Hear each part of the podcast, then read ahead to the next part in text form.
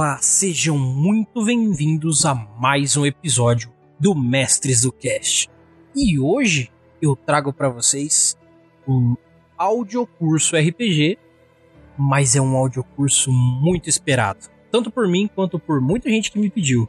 Mas o principal é um audiocurso que ele tem um detalhe que para mim é essencial para que ele aconteça, que é o fato dele ser um RPG nacional focado numa das coisas mais legais que pode ter para tema de RPG, que são investigações. E claro que eu trouxe o responsável por você está vendo essa thumb agora aí do nosso audiocurso RPG Arquivos Paranormais. Muito boa noite, Jorge Valpasso. Boa noite, Eli. Boa noite a todos do Mestre do Cast. Espero que vocês estejam preparados para uma experiência paranormal. E eu já quero deixar bem claro algumas coisas aqui. Primeiro, se você não está pronto para investigar, se prepare, porque você vai investigar, não tem dessa aqui não. E segundo, se você não sabe, agora é hora do jabá, então vou fazer o jabá rapidinho. e o jabá é o seguinte: primeiro, se você está gostando dos nossos episódios, não deixe de mandar um e-mail para mestresdocast@gmail.com falando o que, que você está achando aí, principalmente se você está vindo das redes sociais agora, você que está engajado aí com a gente no Facebook, no Instagram, manda um e-mail falando o que, que você está achando do trabalho aqui, porque é para você que está ouvindo que isso aqui está sendo feito. Então, é você que vai me dizer como melhorar cada dia mais para você aprender mais e aprender sobre os melhores RPGs que eu consigo trazer aqui para vocês. Beleza? Outra coisa importante é se você ainda não é nosso patrocinador, nosso padrinho, nosso brother, é só procurar a gente no PicPay Assinaturas ou no Catarse por Mestres do Cash. Vocês vão encontrar a gente lá. Deixem o apoio de vocês que faz muita diferença para que esse conteúdo melhore cada vez mais e para que eu consiga trazer para você que está ouvindo mais conteúdos de melhor forma possível. E claro, você que é patrocinador sabe lá no seu grupo fechado você tem sorteios mensais, que vocês têm uma bagatela ali de coisas, um monte de alegorias lindas para vocês verem e não só olharem, mas participarem e ganharem também. Então, não deixem de participar, não deixem de ser apoiador vocês também. Uma outra coisa aqui pra gente fechar com chave de ouro. Se você não sabe, a nossa loja migrou. A Mestres Store agora faz parte da Forja Online. Então, se você quer comprar tanto as camisetas do Mestres do Cash quanto todas as camisetas da maior loja de camisetas de RPG do Brasil, é só procurar por forjaonline.com.br. Joga aí no Google que você vai achar tanto as nossas artes quanto várias outras estão lá para você, beleza? E, sem mais delongas, vamos ao que interessa. Vamos de audiocurso RPG, arquivos paranormais.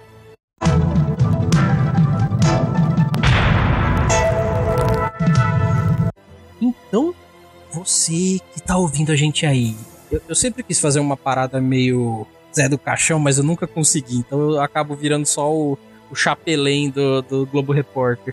Se você acha que Arquivos Paranormais é só um RPGzinho, você está muito enganado, porque é um RPGzão. E eu vou pedir primeiro que esse que escreveu esse RPG sensacional pra gente se apresente, porque é das mãos dele que você hoje vai aprender a jogar e a mestrar arquivos paranormais. Jorge, por algum motivo, caso alguém não te conheça, quem é Jorge Valpassos? Jorge Valpassos é um escritor, um brincante, um amador e um amante de jogos narrativos. Eu sou professor de história carioca, um, uma pessoa que ama jogar RPG escrever e que já tenho algum tempo que faço parte de um coletivo chamado Lampião Game Studio. Nesse coletivo eu tenho alguns títulos como Pesadelos Terríveis, Deloyal, Magos Lacunares da Torre Púrpura, Ceifadores, Encantos e o objetivo desse audiocurso, que é o Arquivos Paranormais. Então, é fácil de você conhecer um pouco mais da nossa produção enquanto coletivo e da minha também, só buscando Lampião Game Studio com o meu próprio nome, Jorge Valpassos. Mas antes de qualquer coisa, eu acho que, como você que está ouvindo, eu também sou uma pessoa que quero aprender, que quero jogar e quero me divertir por meio das narrativas em jogo. É bom que fique bem claro para as pessoas que estão ouvindo aqui quem é o Jorge. Principalmente porque assim, eu sou muito fã do trabalho dele. É, eu gosto de falar isso pro Jorge quando ele tá me ouvindo aqui, porque tem muita gente que fala assim: ah, é legal, dá uma ênfase no trabalho da pessoa, dá uma moral. Eu acho que o mais legal até é você chamar a pessoa para falar para ela: ó, eu gosto do seu trabalho por causa disso, disso, disso. Parabéns, continue. É o mínimo que eu posso fazer sobre o seu trabalho é dar essa, esse elogio. E o que eu quero fazer hoje aqui, não só ensinando você, junto com o Jorge aqui, a jogar, a mestrar, a entender arquivos paranormais, é enaltecer esse trabalho que foi muito bem feito. Tanto pela parte gráfica visual, que é linda, tanto pelo, pela AVEC editora que botou isso na nossa mão, quanto pelo trabalho que foi feito pelo Jorge aqui, porque assim, eu vejo arquivos paranormais de uma forma que eu não sei se todo mundo vai acabar vendo de primeira, mas eu vejo uma gama de possibilidades gigantescas, tanto para você brincar no RPG, quanto para você se aventurar no RPG, quanto para você tremer na cadeira jogando RPG. E isso tudo, ao meu ver, é o, a premissa do RPG em si. É um misto de emoções, um misto de é, possibilidades, um misto de, sabe, sensações e, e, possibilidades dentro do jogo mesmo, entendeu? É, é uma imersão completa. E eu vejo isso com muita clareza no Arquivos Paranormais, principalmente porque ao meu ver, hoje é a maior representação do que seria um RPG investigativo nacional. E é por isso que aqui na Mestres a gente já fez como nosso sistema padrão para jogos desse tipo. Então, se alguém for jogar alguma coisa aqui, não vai ser chamado de Cthulhu, não, não vai. Vai ser arquivos paranormais. Quero deixar bem claro. Não vai ser o, o, outro sistema, não vai, porque aqui eu quero, como eu disse, é, não só agradecer, como é, deixar bem claro que é um trabalho sensacional e agradecendo então, Jorge, porque ficou muito bem feito, cara. Nossa, tô, tô até sem palavras, eu tô muito feliz é, com o conhecimento e acho que tem muito a ver com, com o que você disse, né? Acho que o jogo de RPG ele tem que lidar com emoções, com afetos, com atravessamentos. É, até o brinco, né? Se, se não for para jogar de verdade, se não for para se emocionar, nem me chama, nem, nem, nem quero brincar assim. Então, o Arquivos Paranormais tem muito de entrega, né? Tem muito de partilha e acho que isso aqui também ajuda a compreender o, o retorno, né? A comunidade que joga arquivos paranormais, o pessoal que lê, tem dado desde o seu lançamento um feedback super positivo. Acredito que isso demonstra o, o trabalho, né, que está ali por trás do jogo. Mas vamos lá, senão vamos pro curso, senão você vai me fazer, vai me fazer chorar, não tem nem 10 minutos de podcast. Vamos nessa. Perfeito. Então eu vou fazer o seguinte: vamos ao que interessa. Vamos falar sobre o livro, porque é, elogios à parte, é, a galera veio aqui para aprender a jogar e aprender a mestrar. Então eu vou fazer o seguinte: hoje eu vou seguir um caminho inverso, que é falar primeiro sobre é, a construção do RPG e a construção para quem vai narrar, exatamente porque existe um, uma gama de informações que quando você vai mestrar, quando você vai narrar o Arquivos Paranormais, você se municia para facilitar a sua vida dentro do jogo. Então eu achei muito legal isso, porque aqui o cara pode ser um narrador de primeira viagem, como ele pode ser um narrador experientíssimo. Que ele vai ter uma gama de coisas, de papéis, de arquivos na frente dele, que vai facilitar muito a vida dele para que ele consiga focar mestrar um bom RPG e trazer uma imersão legal para os jogadores, principalmente. Então, assim, eu acho que nada mais justo do que a gente começar toda a descrição do Arquivos Paranormais com o que seria a agência em si. Perfeito, perfeito. É, para quem não conhece Arquivos Paranormais, é, Arquivos Paranormais é um RPG de investigação de casos insólitos, ou seja, aquele tipo de, de fenômeno que normalmente não vai ser a força legal, não vai ser uma polícia que vai lidar, mas um, uma divisão sobrenatural, um pedaço de um, de um corpo de um burô de investigação, por exemplo, no arquivo X, é um pedaço do, do, do, do FBI. Então, tem uma parte específica de um corpo de lei que vai trabalhar com essa investigação sobrenatural. E aí vai poder ser é, demônio, alienígena, fantasma. E para a gente determinar que tipo de campanha vai acontecer, o Arquivos Paranormais tem uma ficha que é a ficha da agência. E a gente vai aqui, nesse momento, fazer meio que um passo a passo dessa ficha da agência, porque muitas vezes quando a gente vai sentar para jogar com os nossos amigos, a gente às vezes precisa ter algum ponto de, de convergência é, sobre o que, que é essa campanha, sobre é, o quando que vai acontecer, quais são os operativos, quem são os investigadores. E a ficha da agência é meio que esse tipo de ponto de contato. Ela sempre tem que ficar disponível ali à mesa para os jogadores consultarem, para o mestre de jogo, que é chamado de diretor, é, planejar ali a campanha, as aventuras. Então a gente vai fazer aqui um passo a passo da agência. A primeira coisa que a gente tem que pensar na ficha da agência Acredito que vocês, é, todos vocês podem ter acesso a essas fichas baixando lá no nosso site, lá no Lampião Game Studio. E o, as fichas né, de personagem, de agência, estão ali em PDF para baixar. A primeira coisa da agência é estabelecer um nome para ela. Então, por exemplo, a gente vai jogar lá no cenário tipo de Homens de Preto. Então a agência é MIB, né? Main Black mesmo, o nome da agência. Depois disso, você tem três escolhas que vão definir ali meio que o cabeçalho da agência. A primeira é a alçada. O que, que é a alçada? A alçada vai determinar quais são os tipos de casos padrão que a agência vai lidar. E não apenas os tipos de caso, mas os tipos dos operativos. Quem são esses investigadores? Se é uma agência com alçada elementar, a gente vai ter uma coisa mais low profile. Pensa em arquivo X. Você tem humanos comuns, tá? Que vão lidar com casos insólitos, mas eles não têm poderes, não têm nada assim absurdo. A segunda alçada, a primeira é elementar, hein? Pode anotando.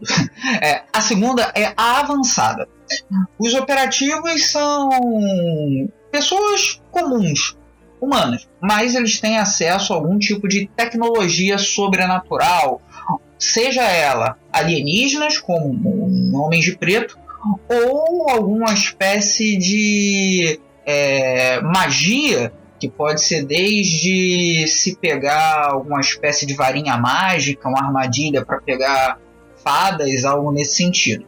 Essa é, a... é, seria uma parada mais o avançado seria o véu foi quebrado, mas você ainda não, você não, não faz parte do sobrenatural, basicamente. Isso, mas você tem acesso aos artefatos, por assim dizer, sobrenaturais. E isso pode ser desde superciência, como no caso de caça-fantasmas, que tem aquelas armadilhas para pegar fantasma, ou mesmo algo mais místico, sobrenatural mesmo.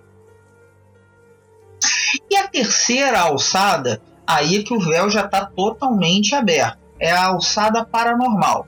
Nessa alçada, os agentes eles possuem poderes sobrenaturais, sejam eles é, poderes é, psíquicos ou mesmo poderes mágicos, ou até mesmo você pode ter investigadores que são de outras espécies, podem ter fadas, podem ter demônios, podem ser até alienígenas que já fazem parte aqui do nosso mundo. Então, essas são as três alçadas básicas que já você já consegue é, ajudar os, os jogadores a criar seus personagens.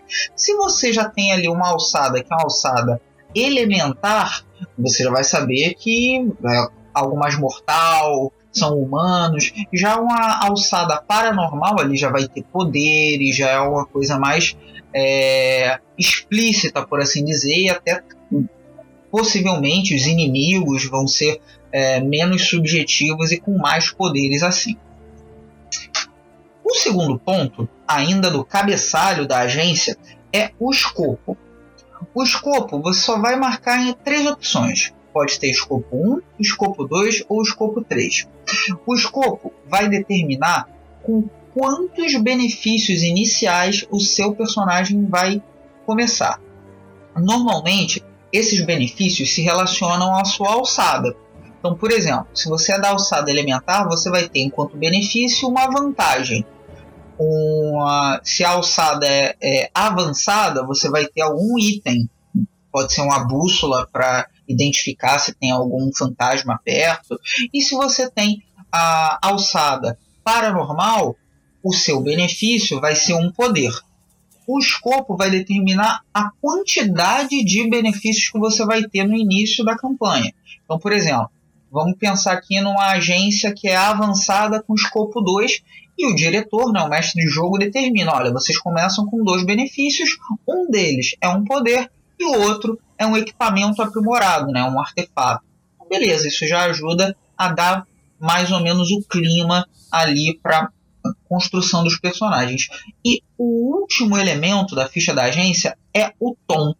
O tom ele vai colocar os jogadores na mesma página. Quantas vezes vocês já pensaram em fazer um jogo que ele é mais sério e descamba para uma comédia e perde um pouco o tom?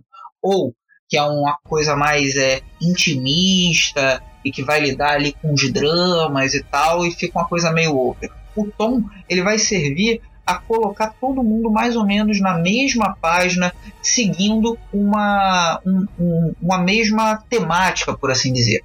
Tem quatro tons, arquivos paranormais, e você pode. A sugestão é você usar um ou dois, não mais do que dois, senão mistura muito. Os tons são prosaico e anedótico, uma pegada assim mais MIB, tá? É, tem humor, inclusive conspiratório e místico, você tem uma pegada mais é, Lovecraftiana, ou tem uma grande conspiração, tem ali um, um, uma, um coven de bruxas, algo nesse sentido. Tem o terceiro tom, que é o heróico e protetor. Se efetivamente está defendendo a humanidade de alguma ameaça, pode ser com a pegada desde Yu Hakusho até mesmo Hellboy, né, com a BRPD, que é uma agência inclusive que inspirou Arquivos Paranormais.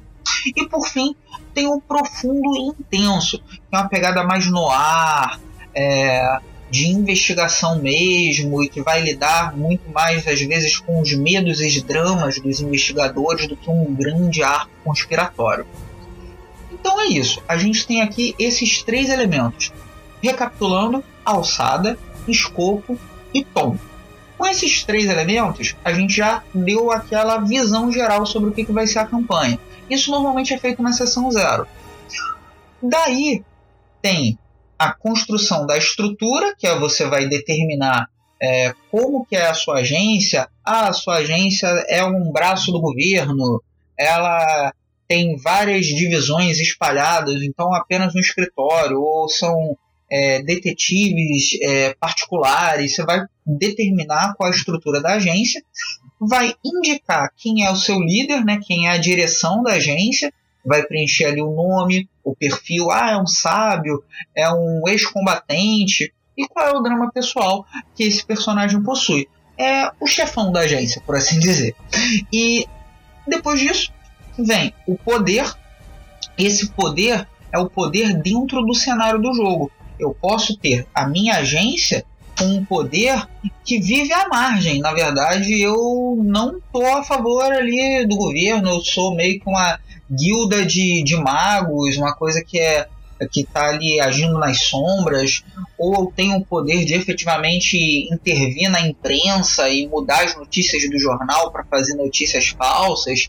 Então isso é uma coisa legal, sobretudo para quem está pensando em fazer uma campanha que tem diferentes facções, jogos políticos, coisas assim. É legal preencher aquele hexágono ali de poder.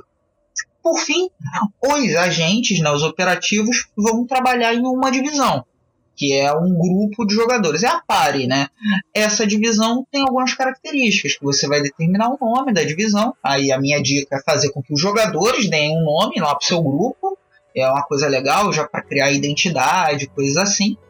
Estabelecer algumas verdades sobre essa divisão. Ah, é a mais nova, é, é onde estão os piores investigadores, é algo que é legal de colocar no início da campanha, né, para fazer aquela questão de você ir evoluindo, então você vai mudando isso.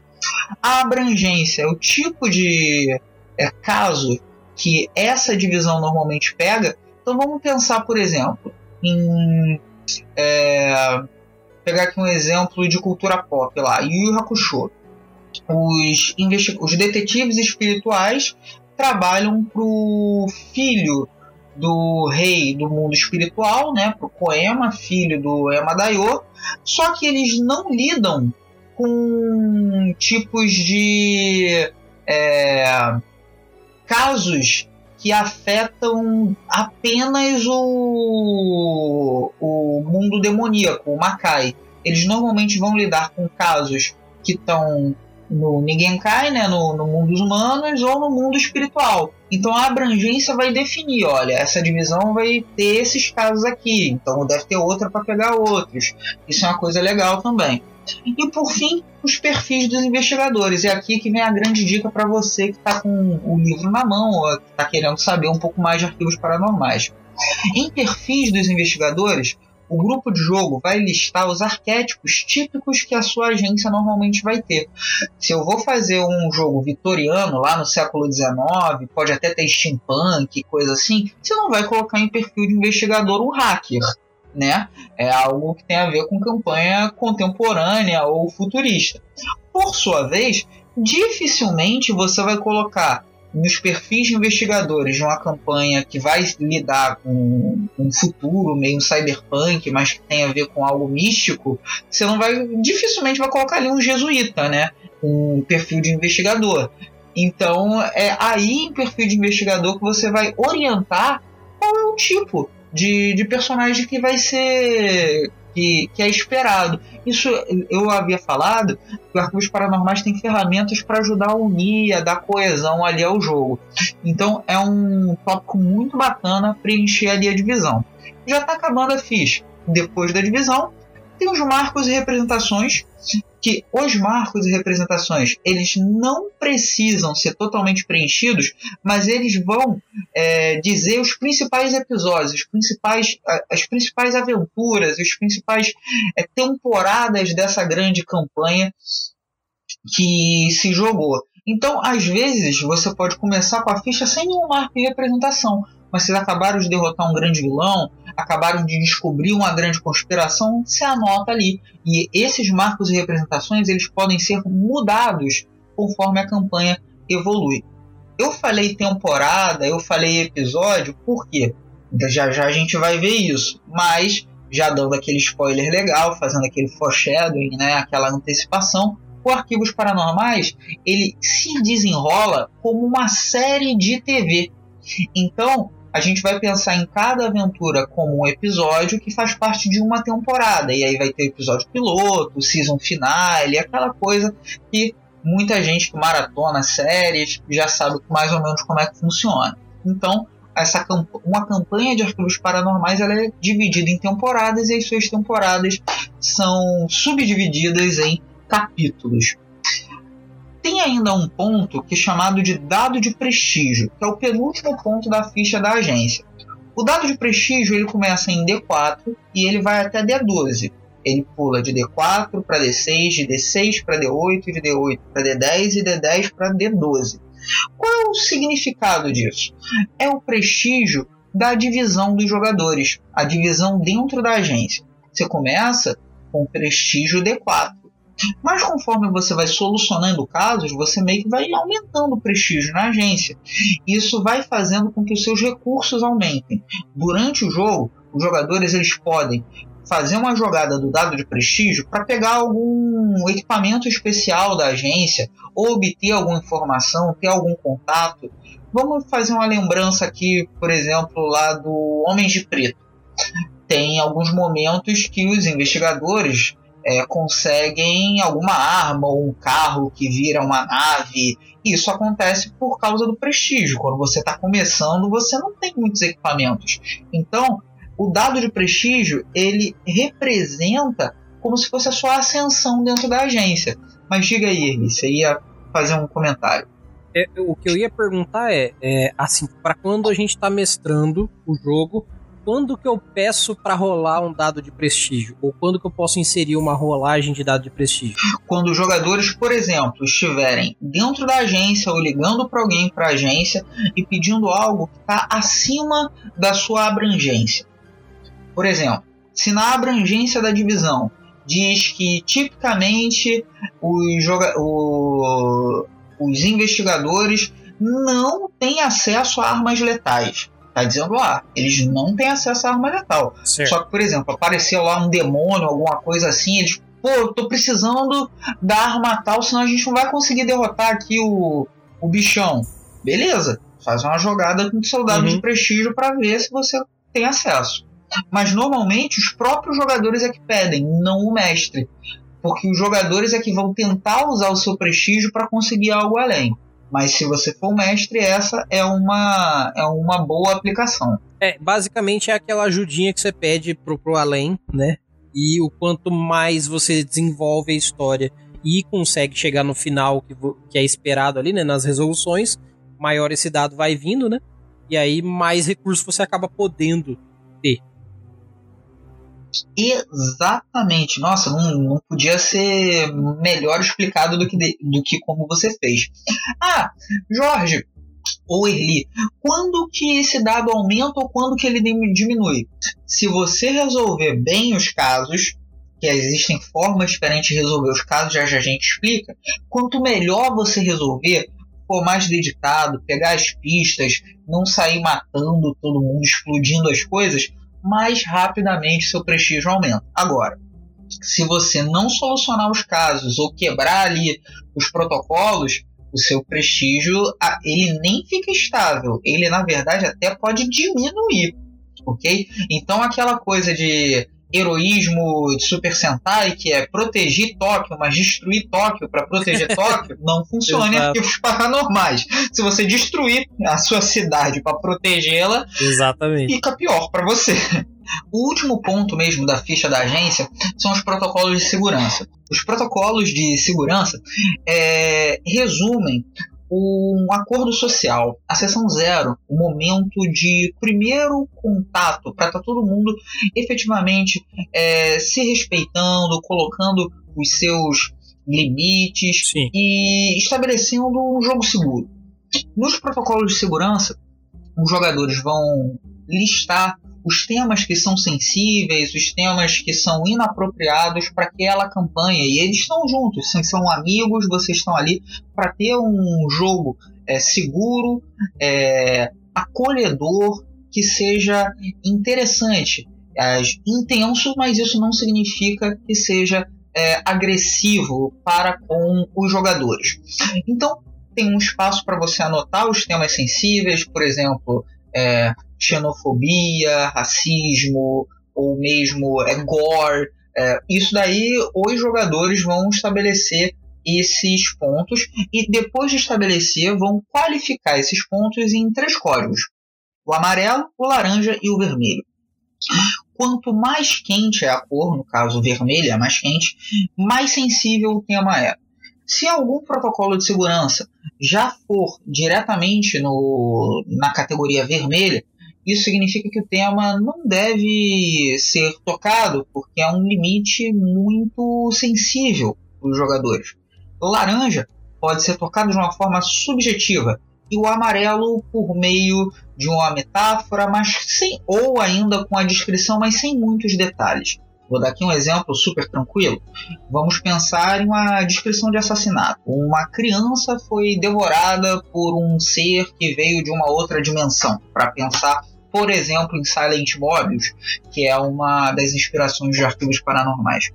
Se é, violência contra crianças estivesse no tom amarelo, isso significa que eu poderia descrever o ataque desse ser que veio de um mundo paralelo, né, veio lá de um outro, de uma outra dimensão, matou a criança, mas eu não vou apresentar as vísceras dela. Se eu tiver o laranja, eu posso simplesmente dizer que é, a polícia encontrou um corpo de uma criança, algo nesse sentido, e que é, está sendo feito os exames laboratoriais. E no vermelho, a criança morreu, mas você não vai entrar ali em detalhes, até porque eu posso ter uma investigação só pegando as evidências que estão na cena do crime. Isso não significa necessariamente que eu vou apresentar a descrição do assassinato, mesmo que eu possa pegar os vídeos na câmera de segurança. Então, é um exemplo do uso das três categorias dos protocolos de segurança E aí, antes da gente pular para a próxima ficha ou para o próximo assunto, fica aqui uma advertência, uma advertência bem legal. Não pula essa parte do protocolo de segurança, não venha com aquele, aquele papo de ah, mas eu posso ter tudo na minha mesa, eu sou é, um cara que não tem problemas, eu sou uma mina que não tenho nenhum tipo de limites e tal. Todos nós temos, a gente só às vezes não assume que possui e é até uma parte de autodescobrimento a gente saber quais são os nossos limites. E desconfie se você sentar numa mesa que ninguém tem nenhum limite, tem algum problema aí. Ou a pessoa está ocultando a pessoa um pouco sem noção, tá? Tente desconfiar um pouco disso e não pule os protocolos de segurança de forma alguma. É um jeito da gente jogar temas intensos, às vezes até com a pegada de horror, mas com bastante cautela. É, inclusive, Jorge, eu, eu acho que seria legal, dentro desse comentário que você acabou de fazer, a gente deixar bem claro que assim, já que vai ser uma sessão zero, onde vocês vão, se já se conhecem, vão se conversar, uhum. se não se conhecem, vão se conhecer a ponto de começar um jogo. Aproveitem essa deixa desse momento para vocês é, abrirem o jogo e não ficarem com vergonha, porque às vezes é só vergonha de falar uma coisa que te aflige, mas que lá dentro do jogo vai te afligir. Então não, não fique com vergonha nesse momento.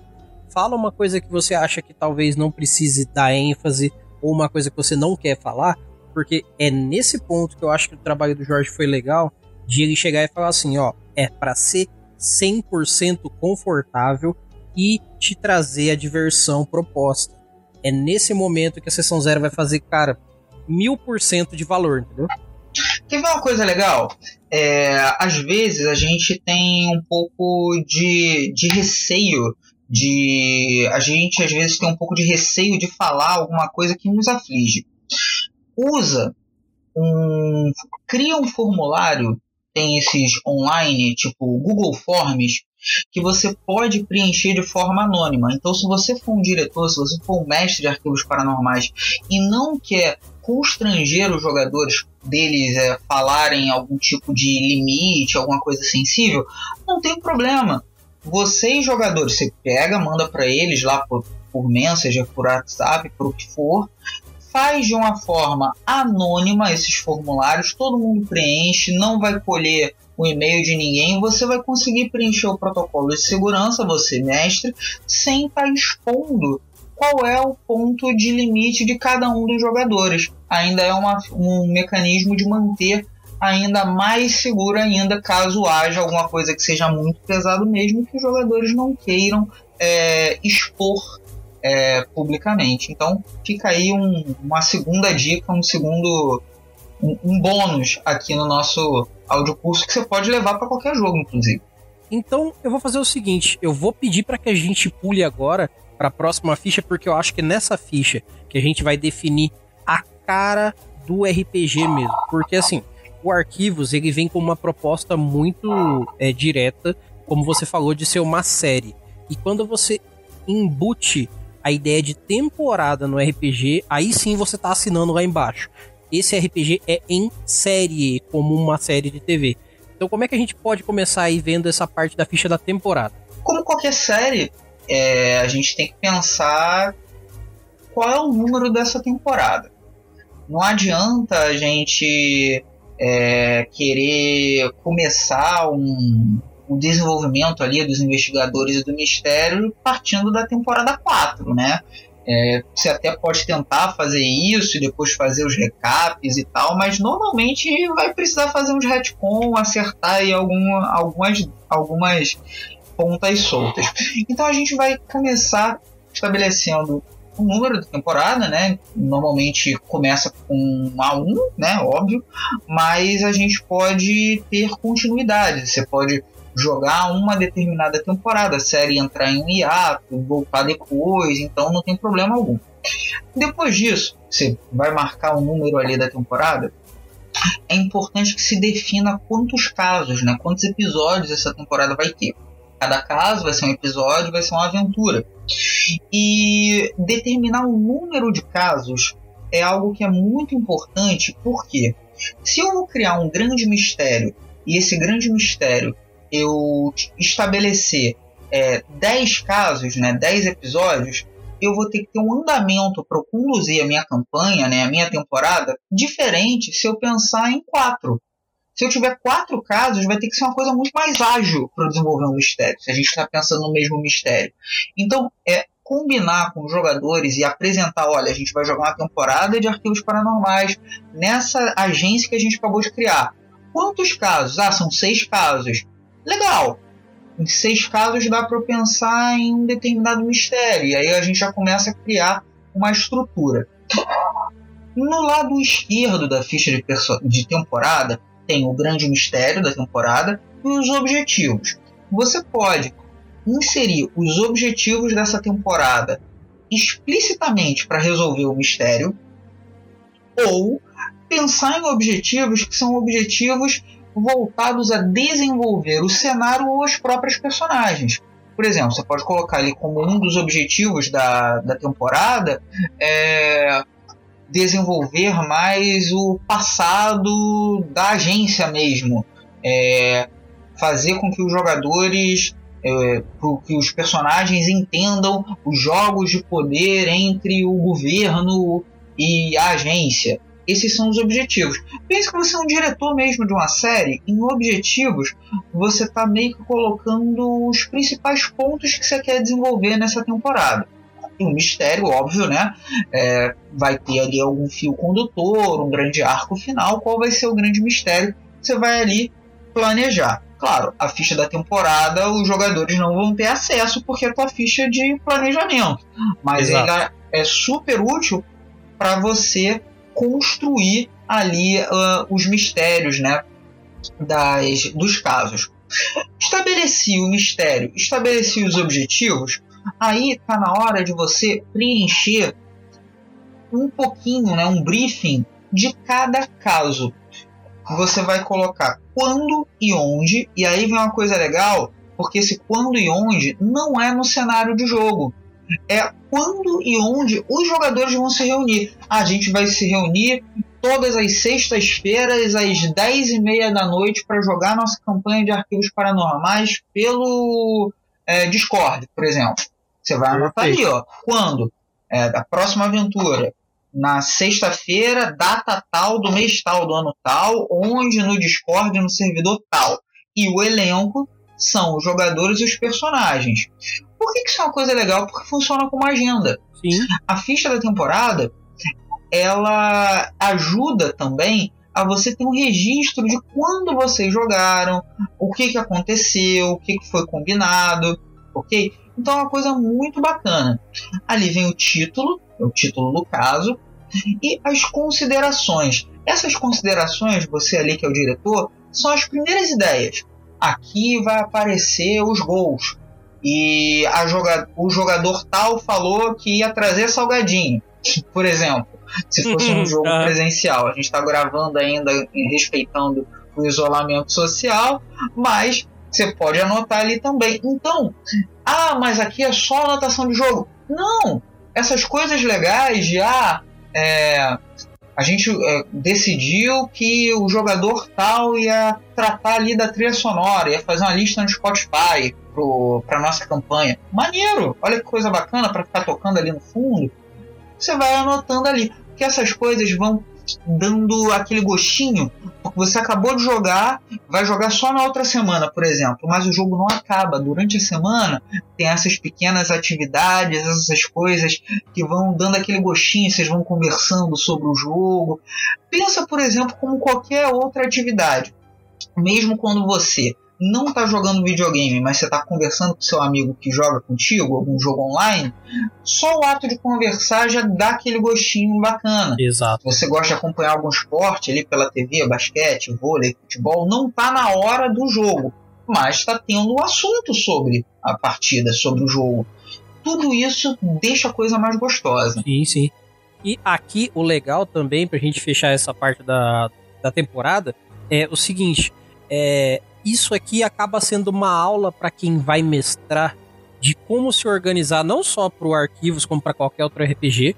Eu acho muito legal que a pessoa tenha um planejamento assim para os RPGs dela, porque, ah, nossa, então eu preciso programar tudo que eu vou fazer para minha, mesa, minha mesa de RPG, seja de qualquer sistema que for.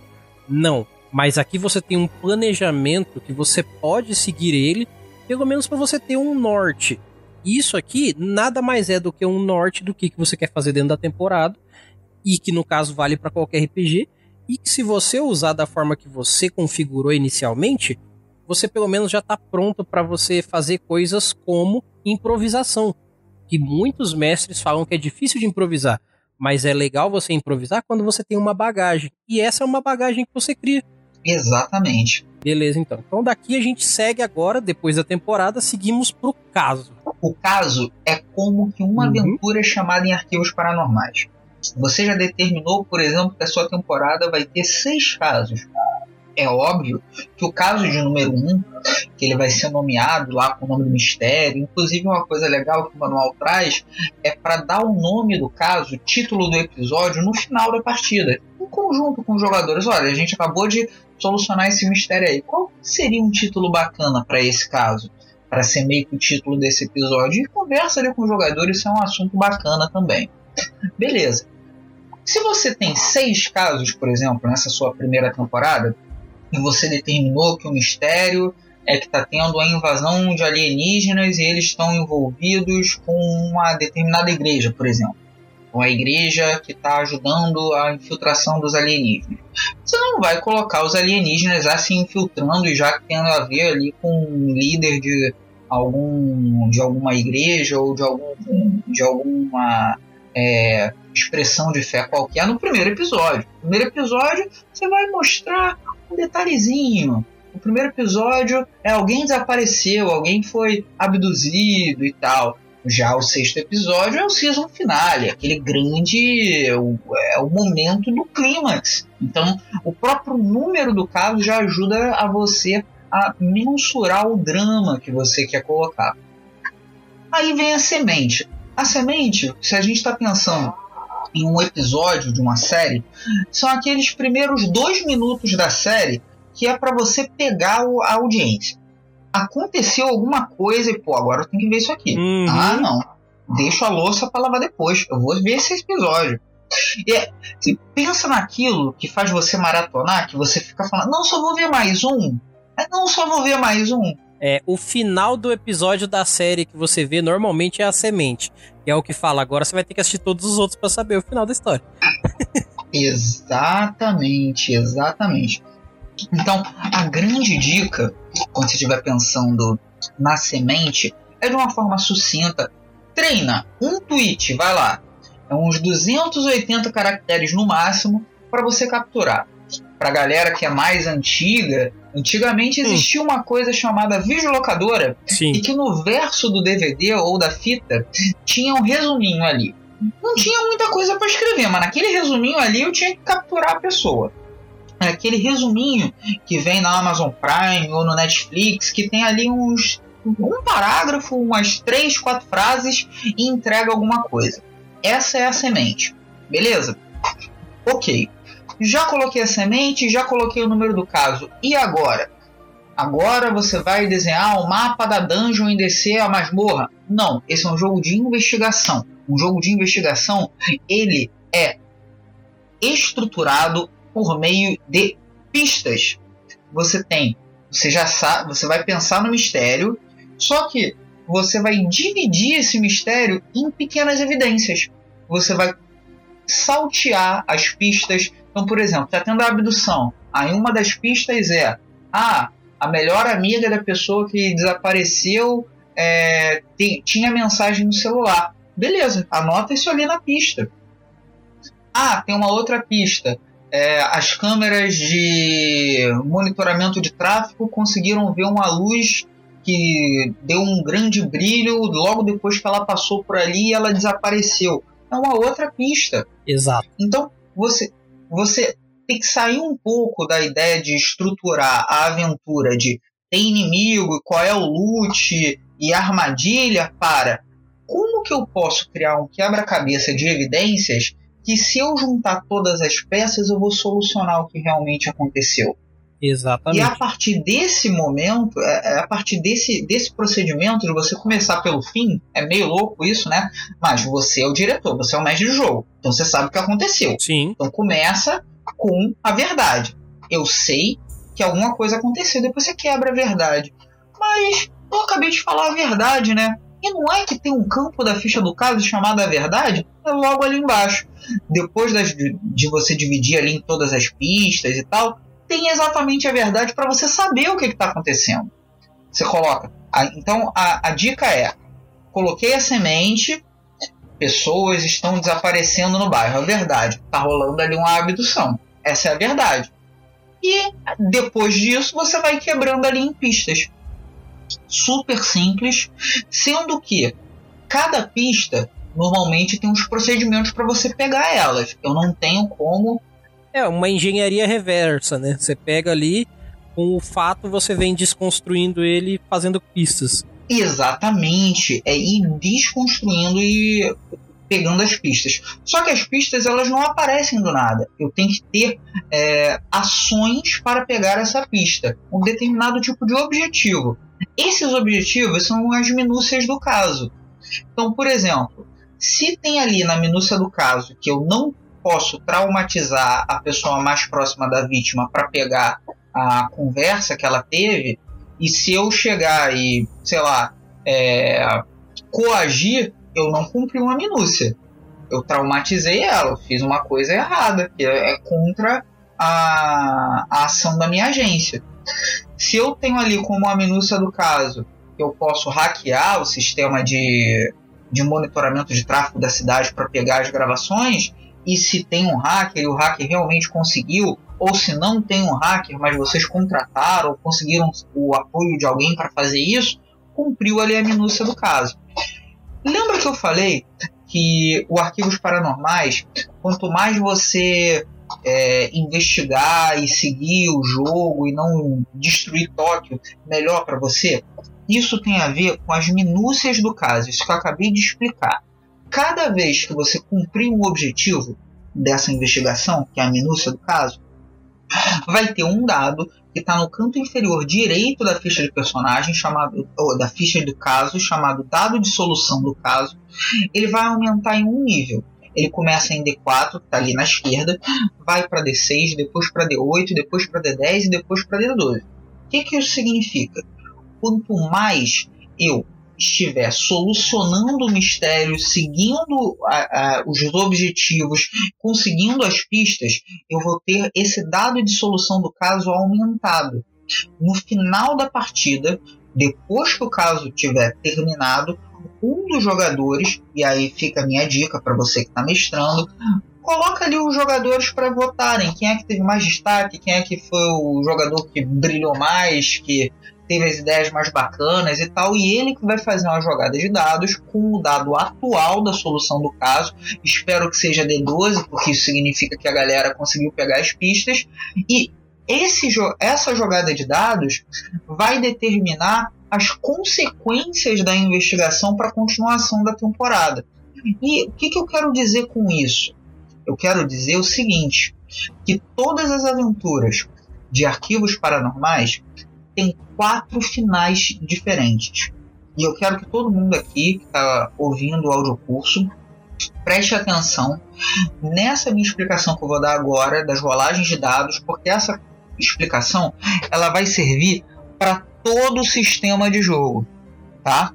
Em arquivos paranormais existem quatro tipos de resultado. O primeiro é se a jogada de dados der 1, 2 ou 3. É chamado de falha. Se você tiver na hora de fazer a jogada da solução do caso no final da aventura rolar e tirar 1, 2 ou 3, o que os investigadores estavam tentando fazer, na verdade, não atingiu os objetivos e o problema continua. Se tiver um resultado 4, 5 ou 6, sempre pulando de 3 em 3, em 1, 2, 3, falha. 4, 5, 6, problema. Com problema, vocês conseguiram resolver ali o mistério, solucionaram aquele caso, mas um vilão fugiu, ou teve alguma consequência, um vírus infectou ali uma galera, então teve alguma consequência que é um pequeno problema que continua. É, os jornais é, revelaram que tem fantasma, algo no sentido. Ou é, os alienígenas sabem que vocês são investigadores e vão atrás de vocês ou vão começar a fugir. O próximo nível é um sucesso. O sucesso é determinado pelos resultados 7, 8 e 9, sempre pulando de 3 em 3. O sucesso, vocês resolveram o problema, resolveram o caso, agora é só ir para casa e descansar. E se você tirar qualquer número superior a 9, 10, 11 ou 12, você tem um crítico. Que além de você conseguir o que você queria, no caso, solucionar o mistério daquele caso, vocês conseguem algo a mais. E é assim que vocês conseguem aquelas promoções de melhorar o seu prestígio junto à agência. Só para facilitar, quando você tem um crítico, você aumenta o prestígio. Quando você tem uma falha, que é um, dois ou três, você reduz o prestígio. Simples assim. Aqui as fichas já começam a se conversar, né? O dado da solução do caso vai falar com o dado lá da agência. Então isso é muito legal, já para ver que não é só uma questão de planejamento, é uma questão das fichas conversarem mesmo. Exatamente. O último campo da ficha do caso é o marcador de complicação, que é um, uma pontuação que você, mestre, que você, diretor de arquivos paranormais, vai marcar todas as vezes que os jogadores tirarem uma rolagem de dados num teste um problema ou uma falha e você não trouxer um problema imediato para eles. Você vai guardar esse pontinho e vai marcar um xizinho nessas caixinhas aí. E para que, que você vai marcar essas caixinhas aí? Ah, agora a gente vai pular para a ficha de complicações que eu vou explicar para vocês como usar as complicações no jogo. Muito bom. Então agora a gente vai então, como o Jorge falou, para as fichas de complicações. E eu já quero deixar bem claro para todo mundo até aqui. Ah, nossa, Eli, mas é parece ser muita coisa. Veja bem, nós estamos resumindo para vocês um livro que tem mais de 200 páginas. Vamos começar assim. E o principal, ensinando, porque daqui desse episódio não vai sair ninguém com dúvida vai sair gente apta a mestrar e a jogar. Então não tem essa, não tem desculpa. É daqui pro jogo, beleza? Então, regaça aí, Jorge. Fala pra gente sobre a ficha de complicações densas. Existem dois tipos de complicações arquivos paranormais. Uma complicação simples, que é quando você é, traz alguma coisa na hora, ou você pode guardar e anotar lá naquela ficha de caso, e você pode é, gastar pontos de complicação para aumentar um dano, é, para tirar um personagem de uma cena. Isso aí você vai gastar e é uma complicação imediata. Porém, você pode ter uma complicação densa. Complicações densas são problemas que você não consegue resolver com apenas um sucesso. Exemplo, um boss, né? um chefão, um monstrão, alguém que vai dar trabalho. E ali, normalmente, arquivos paranormais os inimigos eles são minions, eles caem com um ataque. Porém, os inimigos mais fortes, inclusive é, grandes é, desafios, enigmas, uma porta que precisa abrir com selo místico, ela tem uma espécie de barra de vida, que é chamada de antagonismo. São caixinhas de antagonismo. Como que você vai colocar pontos de antagonismo, transferindo os seus marcadores de complicação da sua ficha do caso para as complicações densas. Como assim? Vamos lá. Os jogadores eles não sabem que eles vão ter de encarar um desafio de abrir uma porta selada por antigos monges que tinham é, um conhecimento arcano. Eles estão ali jogando a aventura e tiveram várias falhas e problemas. E você tem contigo é, seis pontos de complicação. Aí você quer fazer com que esse selo, para ser aberto, ele precise de uns três ou quatro testes. Você, daqueles seis pontos de complicação, você vai colocar três ou quatro pontos. Você vai apagar de lá e vai colocar aqui nas caixas de antagonismo. Entendeu? Então você vai alimentar o desafio com as falhas que os jogadores tiverem. E aí que entra uma coisa legal. É, se um jogador tem uma falha, o problema não vai vir necessariamente contra ele, mas para qualquer outro jogador. Então, você pode é, administrar as falhas dos jogadores para ser combustível ou dos desafios ou dos inimigos que vão aparecer. Que tanto os desafios quanto os inimigos, eles também podem ter poderes especiais, manobras, comportamentos que são típicos, e tudo isso você vai criar por meio de marcos e representações.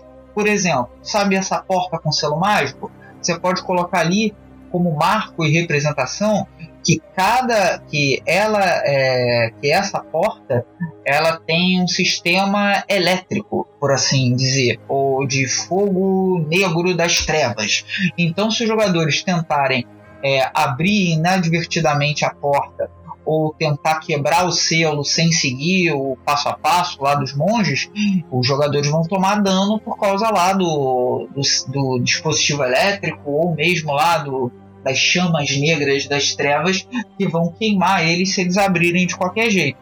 Então, é, essa ficha de complicações densas, ela vai substituir, entre aspas, um bestiário, ela vai substituir os principais desafios, as, as armadilhas, os principais desafios ali do caso. E aí a minha dica é: não apenas do caso, você já pode ter aquela sua ideia de colocar um inimigo legal na campanha.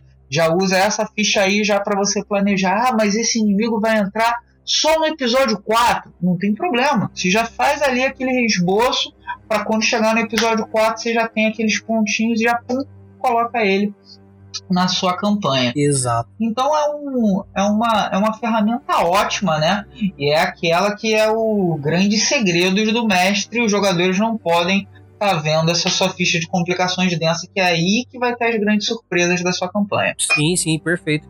Inclusive, é, é, é, legal essa parte da ficha de complicação por um detalhe que eu acho que é muito legal, que é o que eu tento utilizar também, que é assim, é, às vezes o erro dentro de uma rolagem na mesa, os jogadores ficam com medo do que vai acontecer a partir dali. Se você não necessariamente interpreta que aquilo acontece na hora, você pode estar tá gerando uma sensação diferente que vai dar uma confusão e isso vai fazer com que eles fiquem muito mais imersos na história. Com certeza. Então é muito legal que é, nem todo erro seja um erro na hora, porque aí você também vai conseguir construir aquele boss final da hora ou então, por exemplo, ah, eu não vou construir um super boss no final. Mas eu gostaria que toda a sessão, se eles errassem bastante, tivesse pelo menos um mini boss ali tirando os minions. Você pode construir assim também, entendeu? Porque aí você consegue fazer uma, uma história episódica onde você vai fazendo aquela escala do tá fácil, tá fácil, tá médio, tá difícil, acabou. Tá fácil, tá médio, tá difícil, acabou. E aí vai indo. Você vai criando essa cadência, aí às vezes você muda. Então você tem a, a possibilidade ao seu lado, né? Com certeza. Agora, quer ver uma coisa que eu também acho legal? Você que está ouvindo, que vai mestrar arquivos paranormais, tem uma dica no manual, dá uma olhadinha lá depois, que é a seguinte: a ficha de complicações densa, ela tá ali, aí o inimigo ele é derrotado, por exemplo, um boss, ele é derrotado. Só que esse boss, para você criar ele, você gastou, por exemplo, seis pontos de complicação e você guardou os pontos de complicação e tal você conseguiu os mesmos seis pontos depois e os jogadores eles acabaram de terminar ali um caso e tal. Só que você tá ali com os pontos de complicação, os pontos de complicação olham para você, você olha para os pontos de complicação, uhum. e aí você, quando terminar ali a aventura, você faz aquela cena típica do de filme de terror, do inimigo que tá caído no chão, só o braço dele levanta, uhum. e você traz aquele inimigo de volta imagina só a cara dos jogadores. Tá a gente derrotou ele no episódio 2, aí o, as cenas do próximo episódio você trazendo ele de volta à vida. Olha só. Exato. E, e, isso é legal porque sempre vai criar a expectativa da próxima sessão, do próximo jogo, do próximo desafio. Então, você sempre vai querer jogar mais, cara. Isso é sensacional do sistema, cara, de verdade. E, e uma coisa que é legal é que esse regresso de um inimigo que eles acharam que derrotaram, ou que realmente derrotaram, mas o simples regresso já é um mistério. Mas, gente, a gente é, incinerou ele, a gente colocou a adaga no coração do vampiro. Como é que ele voltou? Ótimo, é, você tá em dúvida? Na semana que vem a gente vai descobrir. Você faz isso. Exatamente, exato. É aí que a série se promove totalmente, cara. Então vamos fazer o seguinte: eu acho que todo esse conhecimento culmina finalmente na ficha do jogador, na ficha do no RUIP, né?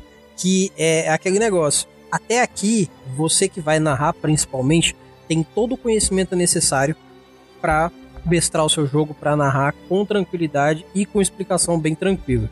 Só que o que acontece? Para você pedir um teste, para você é, entender como é que vão ser os personagens dessa série, nada melhor do que a gente falar então das fichas dos jogadores que vai estar tá rolando dentro da sua mesa. Com certeza.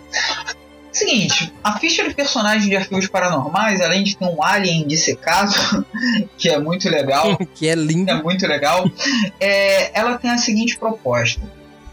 Essa ficha, ela é o registro que você tem na agência. Ou seja, é, o nome do jogo é Arquivos Paranormais. Você tem uma ficha sua arquivada na agência.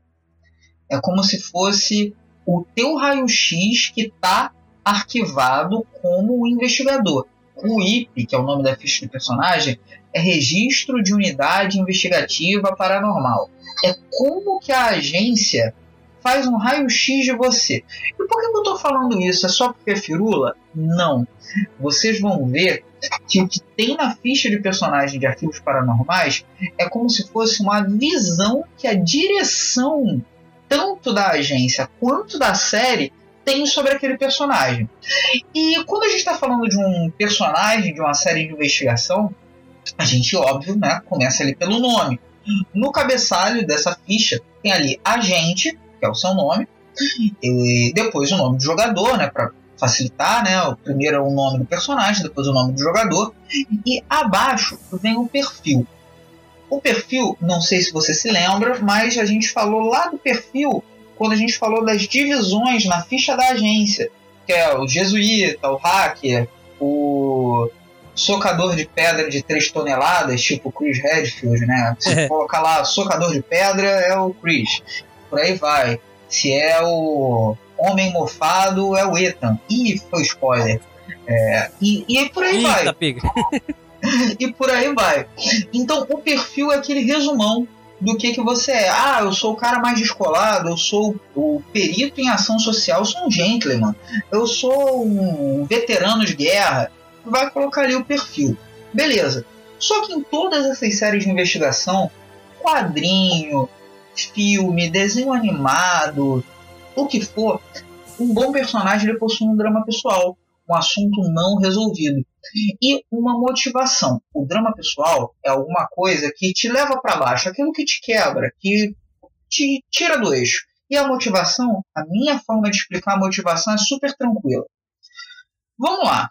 A gente está gravando quase 10 horas da noite, no meio de semana, o clima tá até uhum. agradável aqui. Olha que eu tô no Rio de Janeiro. É difícil ter clima agradável. Normalmente é clima quente ou muito quente ou quentíssimo. Mas o clima tá agradável. Sim. Deve haver algum motivo para no lugar de eu estar tá conversando com você, ouvinte, ou aqui com o Erli, eu estar tá arriscando a minha vida e lutando contra demônios no subsolo. Eu tenho que ter uma boa motivação. Então, a motivação Exato. é o resumo do porquê que eu saí da segurança da minha rotina normal e tô lidando com coisas que ninguém.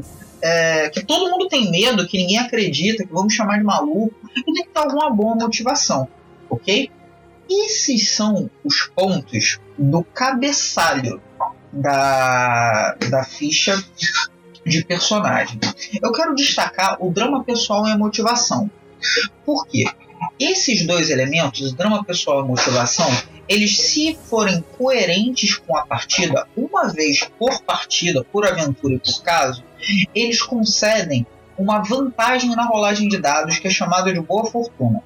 Se você tiver que jogar um D8, se você usar seu drama pessoal, você joga 2 D8 e fica com maior resultado. Ok? Se você usar sua motivação e tiver que jogar, por exemplo, um D10, vão ser 2 D10. E além disso, usando o drama pessoal ou a motivação, você também ganha um ponto de experiência. Ah, é...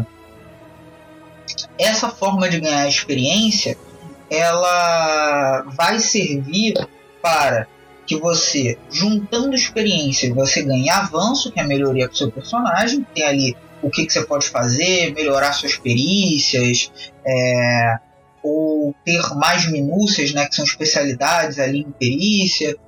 Mas você também pode gastar ponto de experiência para você fazer aquela jogada do final da partida sob boa fortuna. Aquela jogada no final do jogo para saber como que vai ser a próxima aventura, quais são os finais, você pode jogar dois dados e ficar com maior resultado se você gastar pontos de experiência. Se você quiser gastar a pontos de experiência na consulta da solução do caso, você não vai é, juntar os pontos de experiência para você ter avanço, uhum. ok? Beleza. A gente já falou ali do cabeçalho. Agora a coisa mais importante da ficha que são as perícias. As perícias de arquivos paranormais, elas são nove verbos e esses nove verbos eles são meio que autoexplicativos. Você vai distribuir dados nesses verbos e quando você tiver de fazer um teste você vai rolar o dado relativo a esse verbo. Vamos começar por buscar. Buscar eu vou explicar junto a perceber, que é um outro verbo, que é uma outra perícia. São nove ao todo. Eu já vou explicar duas, vai sobrar sete. Buscar é diferente de perceber, porque perceber ele vai lidar com seus cinco sentidos. Eu quero sentir um cheiro, quero observar ali alguma coisa, tudo isso é perceber. Quero saber se está quente ou frio. Agora, se eu já sei de algo e eu quero procurar aquilo que eu já sei, aí é buscar. Por exemplo, se você chegou numa sala e eu quero ver se tem alguma coisa no chão, falo desse jeito o teste de perceber. Agora, se você fala pro, pro mestre, olha, diretor, eu quero ver se tem pegadas no chão do tamanho da bota que eu encontrei as pegadas do lado de fora da vila. Peraí, eu já sei que é pegada de bota, eu já olhei para aquela pegada, eu quero saber se é o mesmo padrão. Então é buscar, não é perceber. Eu já sei exatamente o que eu quero, beleza?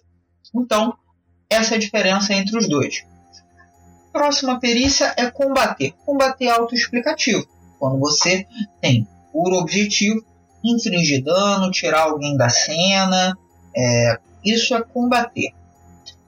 Agora eu vou explicar duas também como um par, da mesma forma que eu fiz com buscar e perceber, porque são duas que são próximas, mas têm um ponto de divergência. Eu vou explicar a perícia interagir junto à perícia manipular. Interagir e manipular são perícias sociais do Arquivos Paranormais. A diferença é que interagir você está sendo honesto, justo, você está conversando de boas. E manipular você está passando para trás, está ludibriando, está enganando, está escondendo, ok? Pense que interagir tem mais a ver com carisma e manipular tem mais a ver com manha, com algo que tem mais a ver com coisa das, com, a, com a manha das ruas, com subterfúgio, algo nesse sentido, ou até mesmo sedução, ok? Então, essa é a diferença. Enquanto em interagir você pode utilizar para acalmar, para você é, colher pistas de uma forma a tá simplesmente conversando com a pessoa ou palestrando. Manipular, você está tentando tirar algum proveito de alguma forma de alguém. Ok. A próxima perícia é autoexplicativa, é intuir, tem a ver com intuição. É, peguei uma evidência tal, evidência tal, o que, que é que acontece se eu juntar A com B? Faz essa rolagem de dados. É a questão de intuição. Hum, é, pelo que eu sei até agora, será que é melhor investigar o porto ou o centro da cidade, rolagem de intuição. Teve um sucesso? O diretor diz: Olha, pelo que você sabe, o porto é um lugar onde costuma ter mais ações sobrenaturais do que o centro, essa hora da noite. Então você vai para o porto. Beleza? Próxima perícia é mover. Mover é qualquer tipo de ação de deslocamento, de movimento que seu personagem tem. Então, uma coisa que tem a ver ali com agilidade também. É, vai fazer algum esporte, natação, escalada, tudo isso é mover. Por fim, a gente tem operar e ocultar. Ocultar qualquer ação de furtividade, é, logro, roubo, esconder, tudo isso é ocultar. Pode ser, é, inclusive, para você estar tá ocultando uma verdade, né, mentindo, você pode utilizar esse ocultar. E também temos o operar, que é quando você vai lidar com qualquer tipo de dispositivo ou de interface, podendo até ser algo vivo, é, para cumprir um objetivo. Por exemplo, se eu estou montando a cavalo, é operar. Se eu estou dirigindo um carro, é operar. Se eu estou mexendo um computador para hackear, é operar. Se eu estou tentando é, usar uma gazua para abrir uma gaveta e tal, é operar. Tudo isso é abrangido por essa perícia. Ah, beleza, eu entendi todas as perícias. Como que eu vou saber se eu sou bom ou ruim? A média humana, o padrão humano é D8. Aqui, os dados vão indicar quanto você é bom ou ruim. Se você tem alguma perícia acima de D8, você está acima da média. Abaixo de D8, abaixo da média. Você, quando vai criar um personagem de arquivos paranormais, você tem um D4 e um D12. Ou seja, você tem uma perícia que é muito abaixo da média e uma perícia que é a sua melhor. Sim. E a minha dica é começar por aí. Comece determinando no que, que você é ruim e no que você é bom. Beleza, já coloquei a minha perícia D12, por exemplo, em intuir, porque eu sou um jovem místico. Tô brincando, não sou. É, e eu tenho uh, combater em D4. Aí é mais parecido comigo, porque eu sou um cara pacífico, eu sou fraquinho, eu sou um filé de borboleta, eu tenho uma compleição física de uma formiga. Mentira, porque a formiga consegue carregar várias vezes o peso do próprio corpo e eu não consigo. Eu posso dizer que eu tenho a aparência Exatamente. de uma formiga no máximo, mas não a, a força dela. É... Depois disso, eu já determinei qual é o meu D4 e o meu D12. Aí a minha dica é pular para os seus é, para o seu D10, que é outra que está acima da média. Então, aqui no nosso exemplo, eu posso pensar que eu sou. que eu tenho manipular alto, eu sou um cara que eu sou bom de lab e tal, e engano as pessoas nesse personagem que eu tô fazendo. Eu posso estar tá fazendo um médium farsante, uma coisa meio Shigeo Kageyama lá do Mob Psycho. Não, se bem que ele sabe lutar também um pouco. Mas é um cara meio é, falastrão. Beleza, eu já coloquei o meu D12, o meu D10 e o meu D4. E aí? Sim. Aí eu sugiro que você vá para o que está na média, que são os seus 3D8.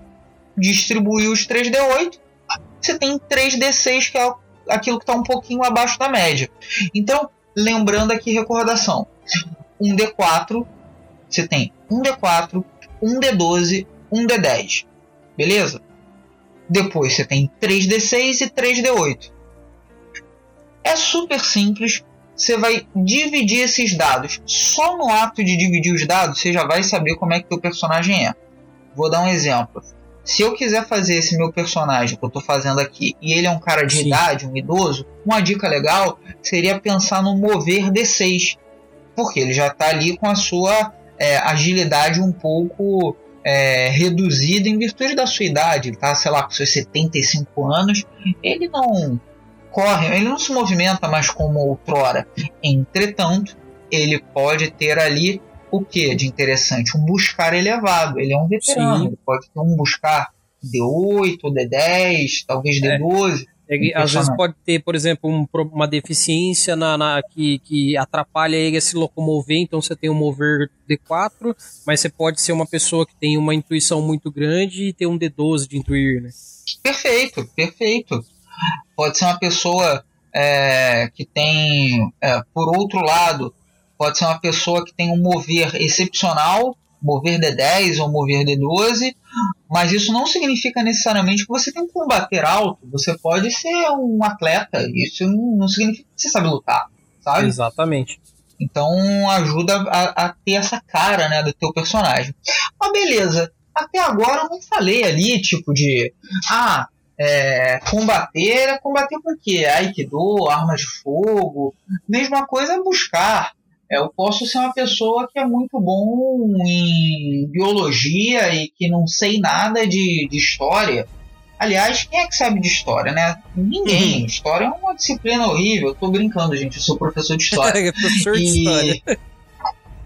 e como que eu vou colocar isso na ficha de personagem? Essas especialidades.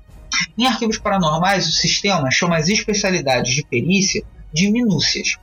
E você tem cinco para criar na sua criação de personagens. No livro tem vários exemplos e tem um suplemento que inclusive é gratuito chamado Instrumentos Insólitos, tem listas prontas até de profissões. Ah, eu quero jogar com professor universitário. Já tem ali um pacote de perícias e dados e minúcias, já para facilitar. Mas eu vou aqui dar aqui alguns exemplos. Também tem no manual de jogo. Lembra que eu falei que ocultar tem a ver com furtividade? Você pode colocar Sim. ali uma minúcia de ocultar furtividade. Olha aí. Operar pode ser é, pilotagem de avião. Você pode saber pilotar avião. Você coloca ali uma especialidade.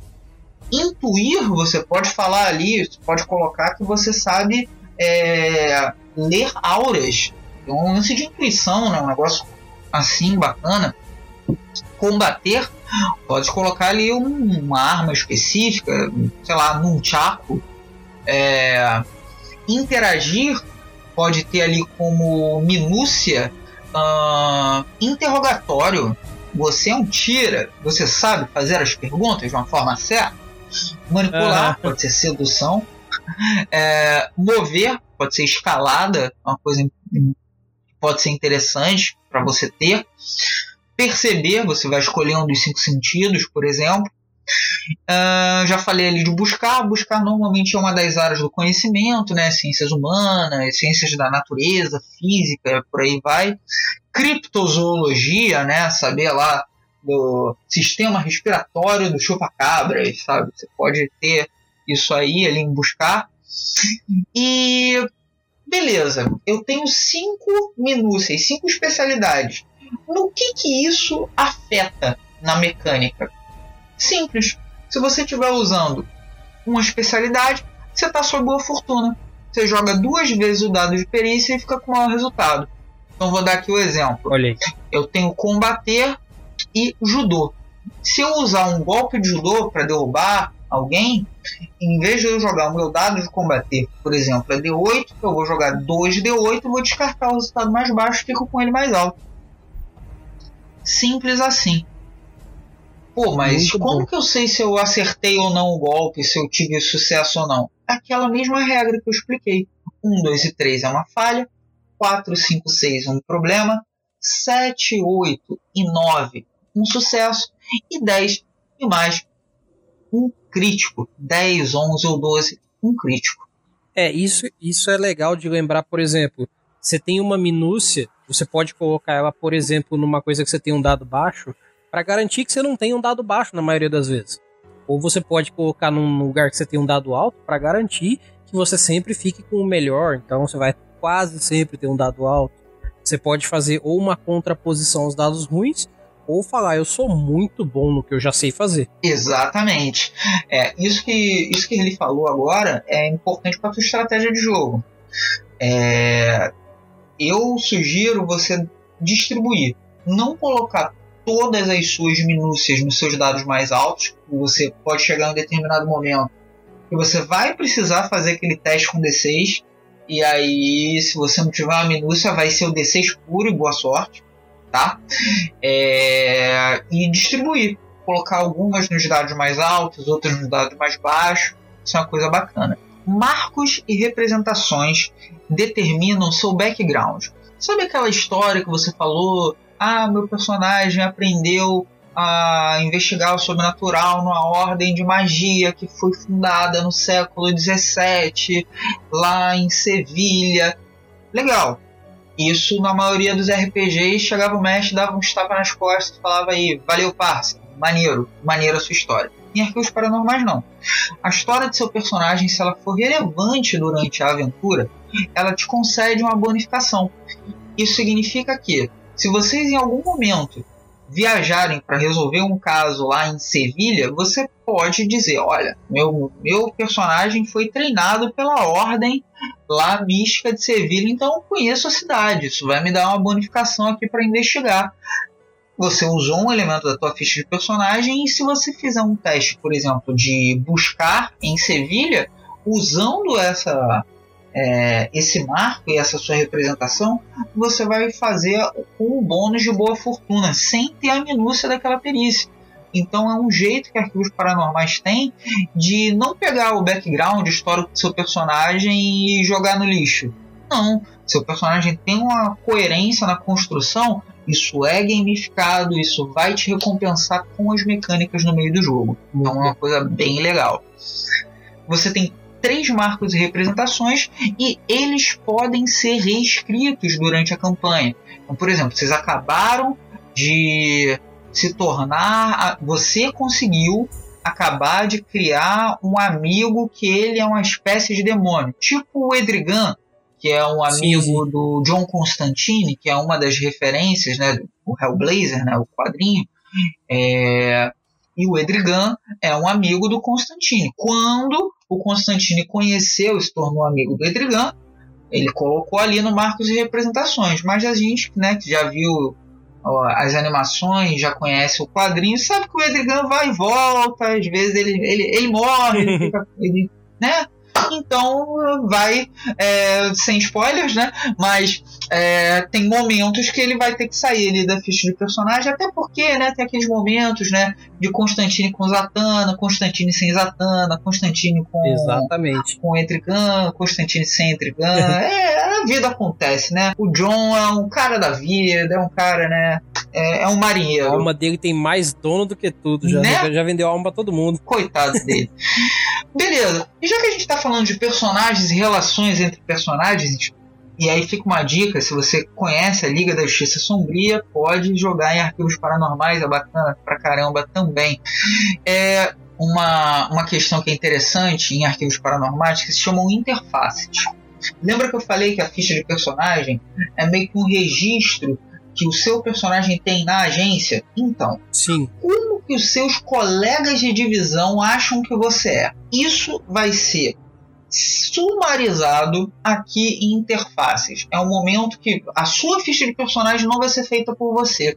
Nesse momento, os outros jogadores na mesa que vão dizer o que que os seus personagens acham do personagem que está na tua mão. Então, naquela no momento da criação de personagem, você vai colocar na tua ficha de personagem o nome de todos os outros o nome de todos os outros personagens, seus colegas de trabalho.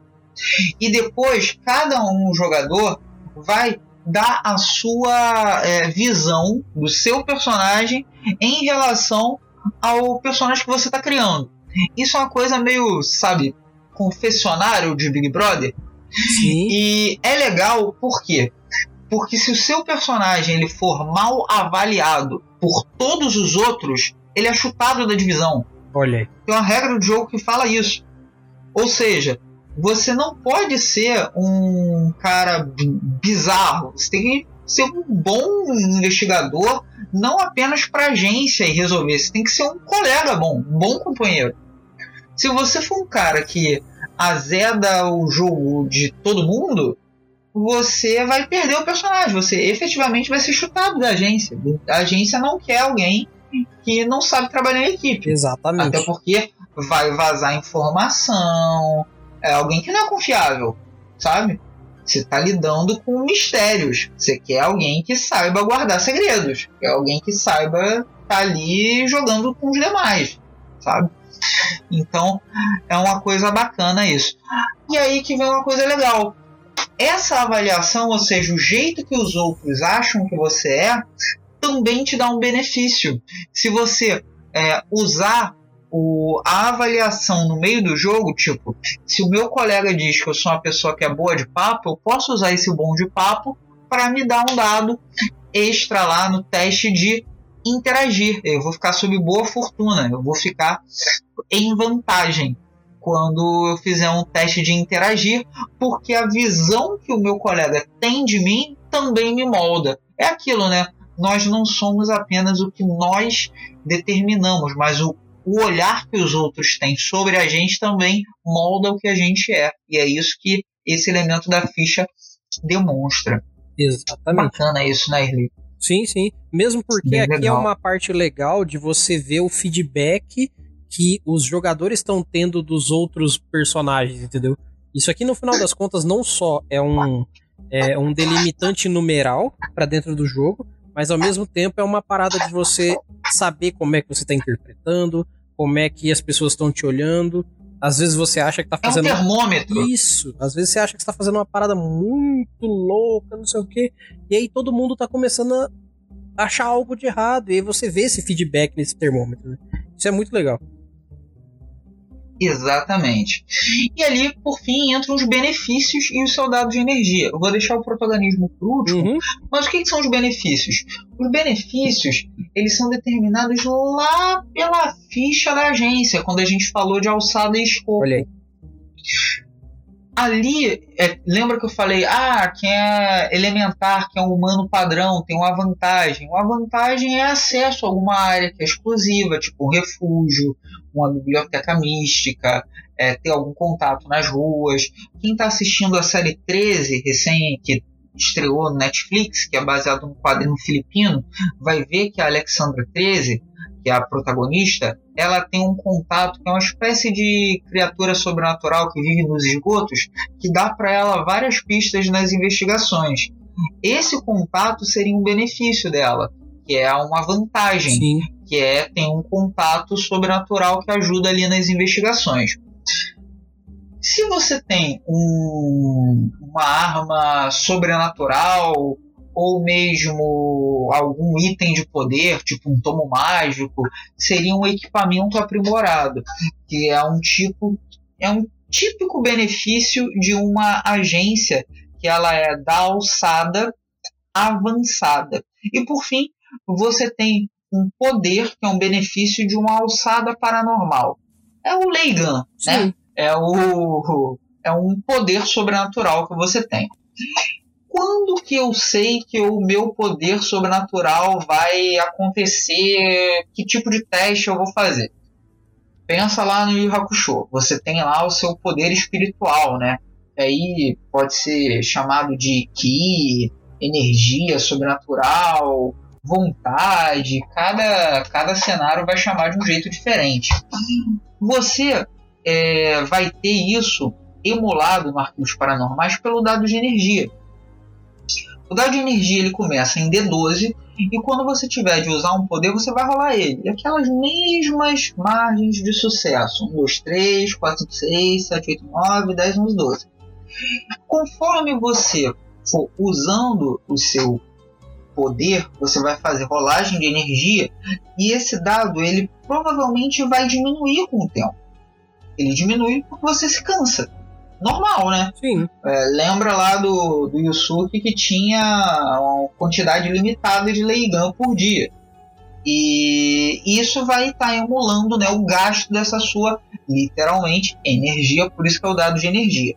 Para campanhas de terror, o teste de medo é feito com dado de energia, tá?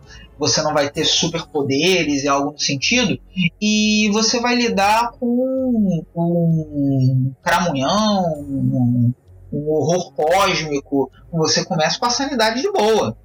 Sua energia, no caso aí, energia psíquica em D12. Mas você está começando a ver uns negócios esquisitos, aquilo ali vai caindo com o tempo. Então, qual é o teste de sanidade? Qual é o teste de medo? É o seu dado de energia. Só que para uma campanha de mais heróica e tal, o Yusuke não tem medo de demônio. Sim. Ele dá soco em demônio. Uhum. Então o dado de energia tem um outro sentido para esse tipo de jogo. Por isso que eu falei lá atrás, lembra de tom, heróico e protetor, Exato. profundo e intenso?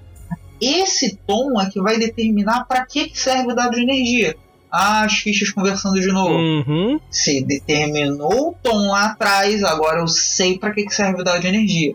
Por isso que ah, eu vou fazer aqui a ficha de personagem. Peraí, peraí, peraí. Essa campanha é heróica? Ah, se é uma campanha heróica, Então eu sei que o dado de energia vai ser do meu poder.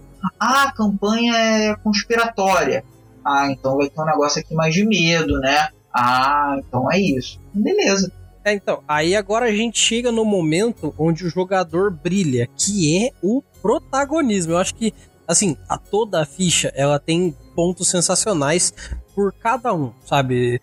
É, tanto a, na parte da explicação das minúcias dentro das perícias, seja dentro da descrição é, da, lá do, do, do, do, início, onde você constrói a história do personagem num parágrafo bem pequeno.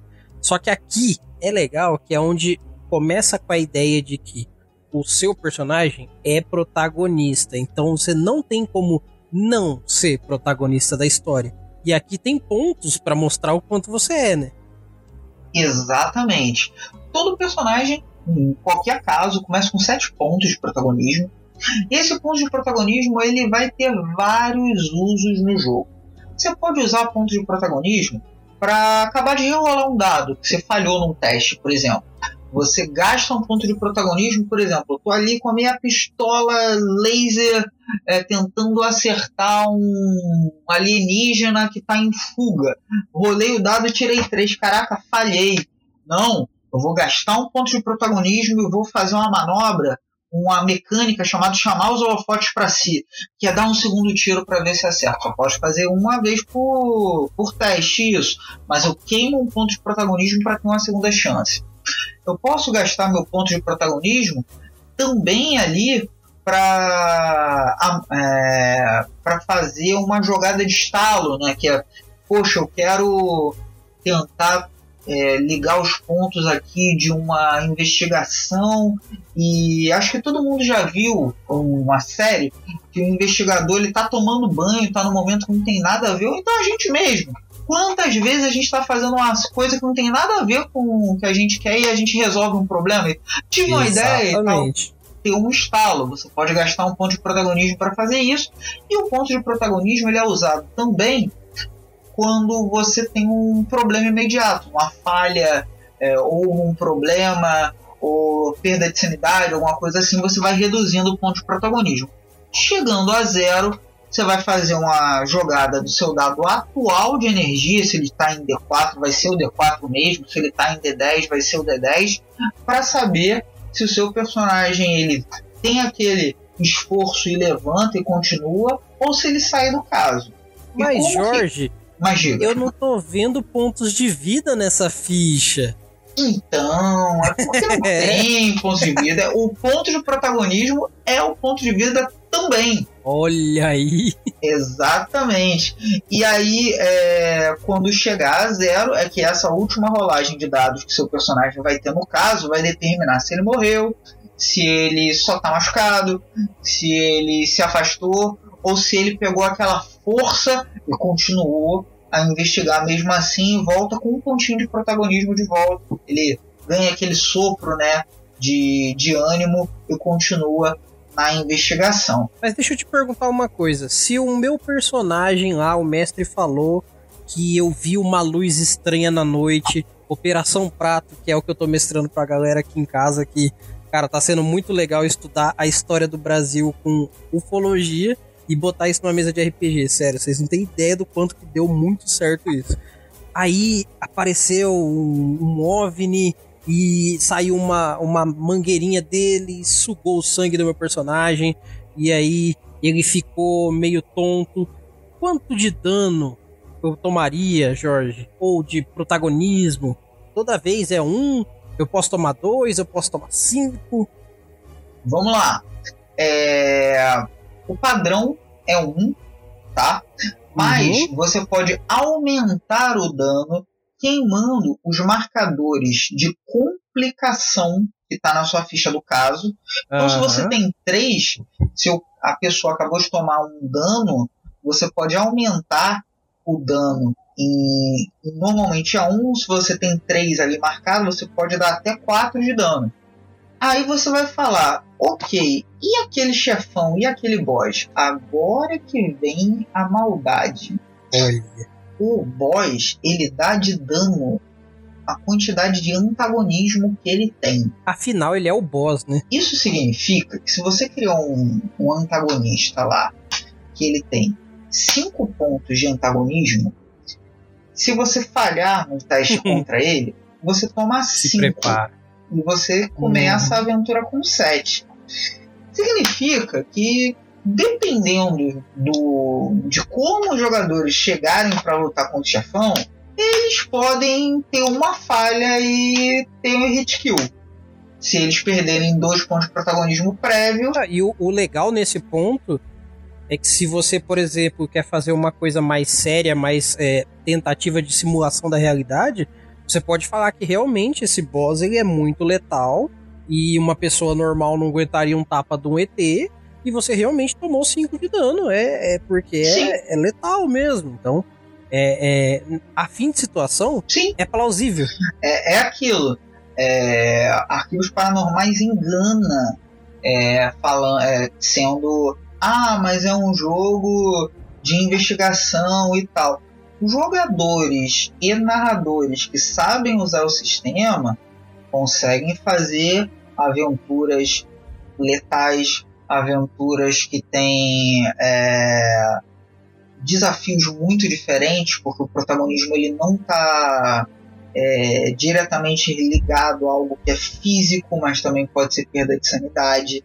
Então você pode lidar logo com uma coisa que é muito absurda Uhum. e o seu personagem se perder mentalmente logo de uma vez só. Então é um ótimo, é um ótimo sistema para você pensar em os mais diferentes mistérios possíveis e oposições, né? É, porque é aquilo. Acho que um, um, um bom uma boa série é aquela que não vai ser tipo o monstro da semana, vai ter diferentes tipos de mistérios e não colocar tudo que é sobrenatural como é, inimigo, tipo, vai ter facção que é a favor, seres sobrenaturais que vão estar ajudando, que vão pedir, a- é, que às vezes vão ser aliados, às vezes vão ser inimigos, é você ir dinamizando e brincando com isso com seu grupo de jogo. Então, Jorge, eu acho que não existe mais dúvida que um jogador ou um narrador, um mestre, vá ter sobre arquivos paranormais, a não ser o fato de que ele precisa comprar o quanto antes esse livro para ver quanto a nossa explicação tá boa, mas não é metade do que tá, do que tá escrito nele, né? Com certeza. Acho que o todo mundo que está ouvindo agora já deve estar extremamente pilhado para pegar o, o Arquivos Paranormais e eu vou ter uma honra de ter mais você que está nos ouvindo como membro da agência. Perfeito. E ó, o seguinte, aqui no nosso post, no link, vai ter um link especial que ele é um link do Google, onde você preenche lá que você quer comprar o seu arquivo paranormal. E olha que legal, ele ainda vai para você autografado pelo mestre Jorge Valpasso, beleza? Posso, posso mandar pra galera, Jorge? Pode e deve. Era essa, essa é a grande surpresa para vocês aí que estão ouvindo o, o Mestre do Cast, que a gente está fazendo aqui uma parceria muito bacana, que os arquivos paranormais adquiridos por meio desse link que está aqui no, no post, eles saem com autógrafo e basta se informar ali direitinho. Eu, eu mesmo vou fazer aqui a postagem, vou colocar a dedicatória, tudo direitinho para que você siga as pistas e comece a investigar os mistérios insólitos. E é isso. Olha aí, então você que tá ouvindo isso aqui não tem mais desculpas. Você vai poder começar a jogar agora mesmo, ou na verdade daqui a pouco quando chegar o seu livro. Mas tem Fast Play, cara. ah, o site da Lampião Game Studio tá com tudo lá pra você já começar a ir jogando e quando chegar o livro você só complementar e fazer a coisa ficar incrível. E, claro, gente, é, eu espero de coração que essa explicação seja completamente assim, é, é, para que vocês não tenham mais dúvidas a partir de agora, comecem a jogar o quanto antes, porque Arquivos Paranormais faz muito sentido com a narrativa brasileira. O brasileiro gosta de lenda, o brasileiro gosta de mito, o brasileiro gosta daquele, daquele insólito. Então, vocês acharam o sistema ideal para vocês. Jorge, muitíssimo obrigado pela sua participação e pela sua explicação sensacional. Deixe os seus jabás por gentileza e eu agradeço de coração sua presença aqui hoje. Gente, é- nossa, ele. Poxa, eu tô muito feliz. Eu eu que agradeço pela, por essa possibilidade de estar aqui conversando. Chega até a ser curioso, né, de dar uma aula sobre um livro que eu escrevi, eu que sou professor, então entrou aqui num momento de, pô, peraí, eu tô, tô dando aula sobre, não, não é sobre história, é sobre um livro, mas é, é do meu próprio livro e tal, mas foi super legal, foi, foi legal que teve uma foi uma conversa boa, né? A gente ia trocando e eu espero que todo mundo tenha, tenha curtido bastante. As nossas redes do Lampião Game Studio, como eu havia falado, eu faço parte de um coletivo, né, o Lampião. As nossas redes, basta procurar por Lampião Game Studio em qualquer rede social, Facebook, Twitter, Instagram, tem o nosso canal no YouTube com vídeos também explicativos do Arquivos Paranormais. E a minha rede pessoal, as minhas redes vocês me encontram também no Instagram, Twitter, Facebook, o que for, é, por Valpacos Jorge, né? Jorge Valpacos ao contrário, né? Valpasso, só que sem cedilha, ali com C. E é isso, gente. É, a última recomendação é que cuidem de si, cuidem do, dos próximos e continuem seguindo as pistas.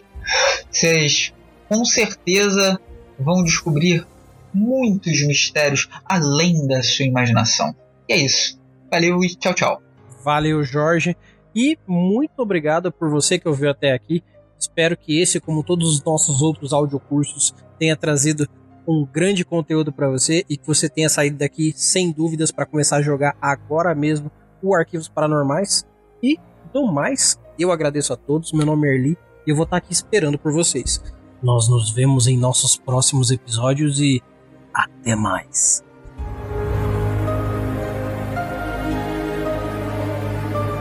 Versão brasileira Mestres do Cast.